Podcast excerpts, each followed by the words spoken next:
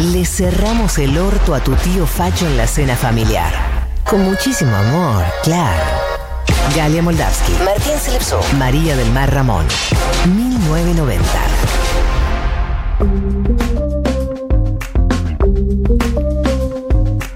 Un 27 de marzo del 2015, a las 8 de la mañana, Mauricio de Macri publicaba en su cuenta de Facebook su apoyo a la candidatura a jefe de gobierno de Horacio Rodríguez Larreta.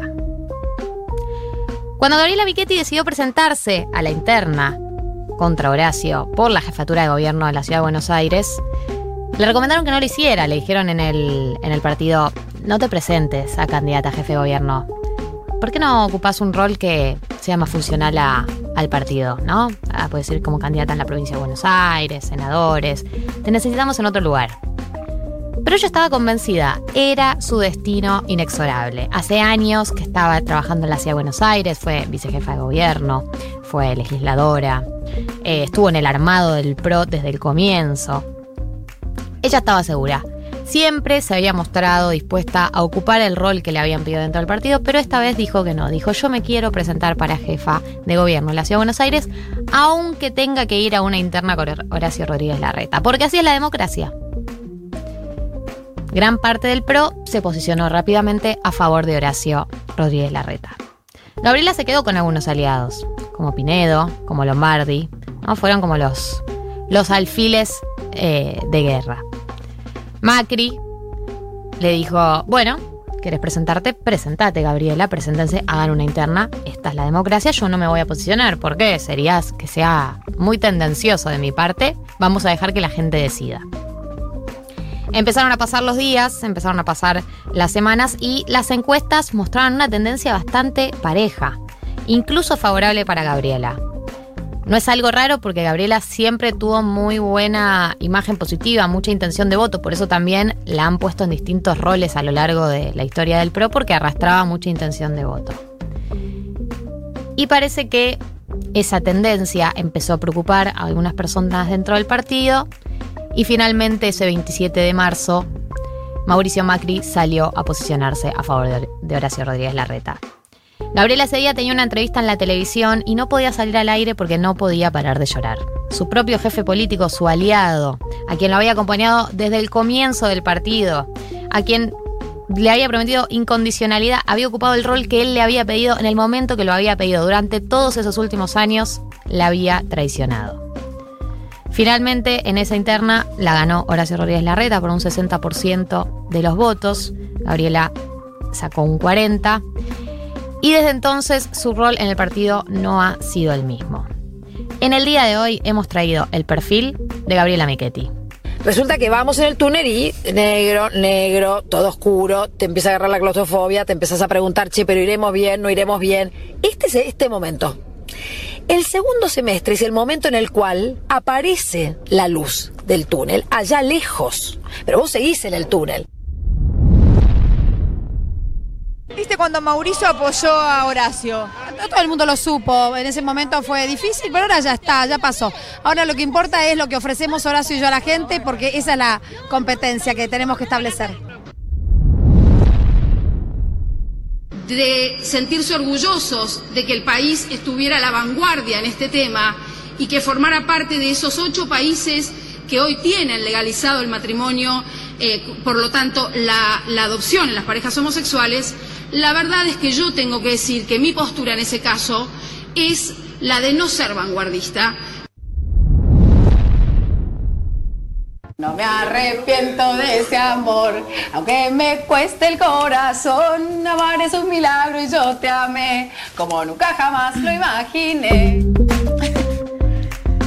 ¿Quién es Gabriela Michetti? ¿De dónde viene Gabriela Michetti? ¿Cómo empezó su trayectoria en la política Gabriela Michetti? Bueno, además de ser cantante, ¿no? Como acabamos de notar, eh, ella estudió, se recibió de bachiller en ciencias políticas y es licenciada en relaciones internacionales la Universidad del Salvador. Se recibió en 1988 y comenzó su vida política en la Democracia Cristiana, un partido que ahora está casi desaparecido, pero en su momento en los 80 supo ser bastante importante. Militaba en la agrupación Humanismo y Liberación. Cursó una maestría de gestión de negocios e integración en la Universidad de Ciencias Empresariales y Sociales, la UCES. Uces. Eh, y esta maestría la dirigía Félix Peña. ¿Quién era Félix ¿Quién era Peña? Félix Peña? Se preguntan todos en sus casas mientras están limpiando el piso con una mopa. Bueno, era el padre de Marcos y de Marcos Peña, que la invitó a conocer a Macri. Y ahí se formó la relación. Dicen que lo recibió con prejuicios en su casa, pero. eh, pero bueno, la relación empezó ahí. Le parecía medio frívolo, como que no lo consideraba un posible líder político, que después terminó siéndolo, pero dice que ese primer encuentro fue maravilloso. Y ahí la conquistó. Tiempo después, Macri le propuso integrar la lista de legisladores que ella estaba eh, para 2003, que iba a ir a la ciudad de Buenos Aires. Ella pensó que estaba loco, pero finalmente aceptó. O sea que ahí empezó su relación con el PRO, con el partido de Mauricio Macri. Sí, de hecho ella entra, o sea, arman el, en el 2003 ella entra y en el 2003 es elegida legisladora. O sea, el toque entra y le dicen, bueno, vas a la legislatura. Claro, en 2003 ya terminó siendo. eh, en 2003 entra, como decís vos, y terminó siendo jefa de bloque del PRO en la legislatura. Y dicen que tuvo un rol muy importante en lo que fue, como seguramente se acordarán, eh, todo el. Todo el problema que hubo ahí en la legislatura para sacar Ibarra, para El que quede Tellerman, el juicio político Ibarra. Dicen que ella, Michetti, tuvo un rol preponderante. En el 2007 fue candidata a vicejefa de gobierno de la ciudad de Buenos Aires con Macri en su desembarco en el gobierno de la ciudad. Ganaron en balotage contra Filmus, eh, contra Filmus eh, con el Sí, me acuerdo, esa 60% elección de los muy- votos. Muy, la recuerdo muy potente, esa, ese, ese balotage con Filmus. En el 2009 eh, le piden que renuncie a la vicejefatura para ser candidata a diputada nacional por la ciudad de Buenos Aires con Esteban Bullrich. Sacan el 31% de los votos eh, y el segundo lugar fue para el fallecido Pino Solanas, a quien siempre recordamos con cariño. Ahí para acotar que ella ya quería ser jefa de gobierno de la ciudad y piensen que si sos vicejefa, estás más cerca de lograrlo que si sos diputada nacional. Te mandan al Congreso y no tenés tanto contacto con la gente. Y también es como una primera señal de algo que se va a ir repitiendo, que es, bueno, estás en este rol, pero te necesitamos en otro rol ahora, porque en esa época no había tantas mujeres que arrastraran una intención de voto muy alta, y Gabriela siempre, desde el momento cero, tuvo una imagen muy positiva. De hecho, se decía que después de Cristina Kirchner, en la época 2011, era una de las políticas con mejor imagen positiva en el país. Claro, hoy en día están Vidal, Bullrich y demás, pero en el PRO en ese momento era, Era, casi la la, única. era la mujer con imagen positiva del PRO. Sí.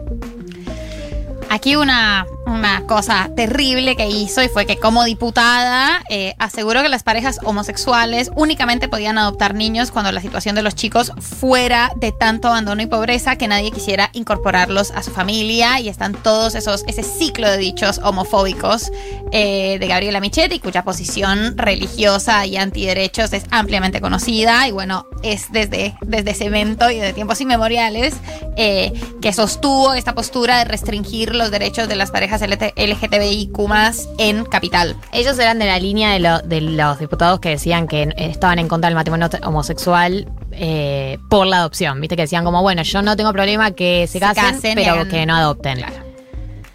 De las 43 sesiones que debía presidir como vicejefa, Michetti faltó a 40. Parece un dato no menor en su carrera política. En su entorno explican que era porque ella tenía un perfil más ejecutivo. En el 2013 se negó, aquí es donde empieza el primer, como la, la ruta eh, con baches entre Michetti, ¿cómo le decimos? ¿Michetti o Michetti? Yo le digo Miquel. Ambas, vale ambas. Ambas, vale ambas. Bueno, entre Michetti y Mauricio Macri, eh, porque en el 2013 se niega a ser precandidata a diputada en la provincia de Buenos Aires, que es justamente porque su motivación estaba en Cava y la mandan a la PBA y ella le dice a Macri que no. ¿Quién va a la PBA en ese momento y cumple con la misión de Mauricio Macri de recorrer eh, la provincia de Buenos Aires? Nada más y nada menos que María Eugenia Vidal, quien después se convertiría en gobernadora de la provincia de Buenos Aires. Sí, en el perfil que habíamos hecho habíamos contado que ella tampoco quería. Vidal tampoco estaba muy entusiasmada con esto de ir a la provincia, porque bueno, para No el es un PRO. planazo, digamos. Claro, para el PRO aparte era un territorio esquivo. Claro. No tenía mucha formación, no tenía políticos de base, entonces era más complicado. Michetti directamente no fue. Dijo que no, porque no tenía mucho que ver con su deseo de ser jefa de gobierno. Ahí se presentó en Ciudad y fue elegida como senadora nacional por la ciudad de Buenos Aires. Sí, que ahí empieza, con- ahí es la llegada del PRO al Senado, digamos. Y- Claro, fue, fue la primera senadora de- del PRO con, bueno, con lo demás, ¿no? Con Santilli y De Angeli, pero la primera elección que tienen senadores. En el 2015, aquí es donde empieza a picarse esta historia y volvemos al principio, decide presentarse a la interna por la jefatura de gobierno contra Horacio Rodríguez Larreta. Sí, ese es eh, para mí un punto de inflexión. Ella en ese momento se presenta, pierde la interna y dice, yo no voy a ser vicepresidenta de Macri en caso de que pierda, no va a pasar. Y bueno, le insisten, le insisten, le insisten y finalmente termina accediendo y ya sabemos cómo termina la historia. En el 2015 eh, arma la fórmula con Mauricio Macri y ganan la elección a la presidencia y vicepresidencia de la nación. Además, es tremendo porque de hecho está en video eh, que ella se entera en medio del debate que había hecho con Larreta, eh, en el debate de esa interna, que Santilli iba a ir con Larreta como vicejefe de gobierno. Ella no lo sabía, está todo ante las cámaras. Eh, también hay un muy buen perfil y una muy buena historia sobre esto que contó Pertot, el periodista que es también colega de esta radio. ¿En dónde está Gabriela en este momento? Porque, bueno, eh, eh, digamos, durante el tiempo que fue vicepresidenta tuvo un rol bastante desdibujado. eh, no se la vio pasándola bien en las sesiones que presidía en el Senado tampoco. Sí, Eh, secundario. Tampoco estaba en la mesa chica, que parecía raro, No. ¿no? Para ser una vicepresidenta. eh, mi, mi teoría y mi apreciación personal es que el 2015 fue un punto de inflexión en su rol en el partido, que ella venía en ascenso, creciendo, creciendo. Si bien siempre se daba esta dinámica de ocupar un rol, bueno, dejaste rol y ahora te necesitamos en otro lugar y ahora te necesitamos en otro y de que la fueron moviendo de acá para allá porque tenía una buena, una imagen positiva y le servía al partido, eh, hasta que eventualmente ya empezó a decir que no y empezó a decir como, bueno, yo quiero ir por acá y por acá. Me parece que el golpe de 2015 es un golpe fuerte, si bien después le ofrecieron la vicepresidencia, el rol político eh, duro se lo vio muy desdibujado durante toda la presidencia de Mauricio Macri y en sus entrevistas también cada vez eh, daba entrevistas más flojas, o sea, sus mejores entrevistas, sus declaraciones más sólidas no fueron durante el 2015-2019. ¿Y qué pasó después de que terminó la presidencia? Eh, gente muy cercana a ella dice que eh, ella no le interesa ser candidata este año, que ella siempre dijo que un político una política después de ocupar un rol tan alto no tiene que volver a, a- ocupar eh, ese tipo de roles. Eh, lo que sabe es que ella está en la Prida, que es eh, de donde es ella, que ella es de la Prida de la provincia de Buenos Aires. Después de que terminó su mandato, decidió tomarse un año sabático y dedicarse a sus papás que viven ahí porque están enfermos. La cuarentena la agarró allá y medio que se quedó en la Prida. Hoy en día va y viene, pero está más en la Prida que acá. Por ahora no quiere ser candidata. Y se dice que le interesa involucrarse a futuro en un rol más de asesora, de asesora sí, temas como una internacionales. consultoría nacional e internacional en temas de, de discapacidad, De discapacidad. Y, y acceso para, para las personas justamente que viven con discapacidades. Eh, y bueno, datos de color de Marta Gabriela Michetti. Eh, dicen que él- siempre le gustó mucho las relaciones internacionales, que, que es amiga de bastantes presidentes. eh, que bueno, que en su vicepresidencia como se enfocó en eso, en hacer viajes y demás. Otro dato que a mí que a mí me llamó mucho la atención es que eh, ella cuando, cuando te contaban por qué era una figura que, que convocaba tanto dentro del partido es que ella convocó mucho siempre en todo el país y cuando la llevan de gira por el interior del país o por otro lado del país, hay personas que se le acercan y le dan su bebé para que lo bendiga. O le han, le han llegado a dar un perro para que lo bendiga. Esto es real. La gente piensa que es una especie de santa. eh, le dan bebés, perros para que bendiga. Ella en una de sus reuniones con el Papa Francisco, sabemos que tiene vínculo, le dice, che, no sé qué hacer, me están dando bebés y perros para que bendiga, ¿qué hago? Y él le dijo, te doy mi autorización para que lo bendigas. Hacele la cruz eh, bende- podés bendecir, tenés el aval del Papa para, para bendecirlos. Así que tiene un rol ahí también medio, medio místico, Místico. Que, que genera, que genera también en algunas personas y que supongo tiene que ver también con, con el motivo por el que tiene una, una imagen tan positiva eh, a lo largo de tanto tiempo, la sostuvo. Bueno, también es importante como destacar lo que hacen los medios hegemónicos eh, con ciertas figuras. O sea, es muy notable el cuidado que tenían de Gabriela cuando era esta figura en ascenso y después el, el no cuidada por la producción que se encontró eh, cuando se cuando fue a la interna y la perdió. O sea, también hay algo de. Hay unas figuras que se arman y que, que se arman mediáticamente, sobre todo el pro que sabe mucho de armar figuras, inflarlas Mm. mediáticamente y después pincharlas hasta que no queda nada, pobrecita, como descuidada totalmente por la producción.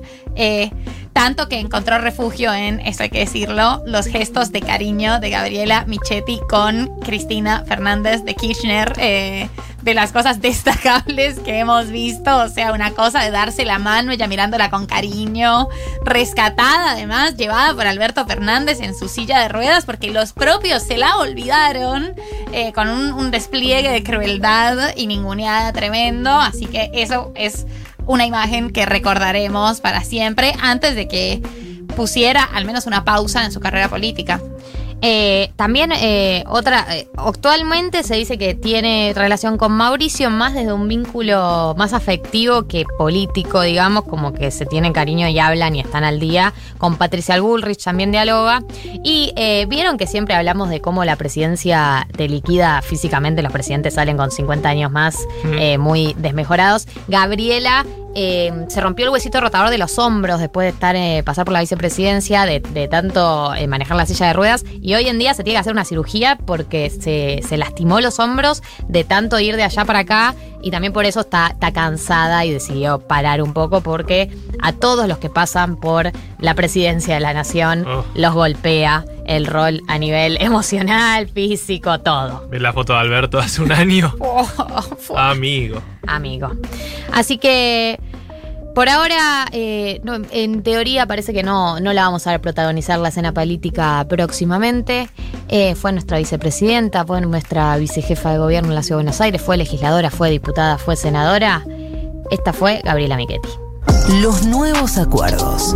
1990.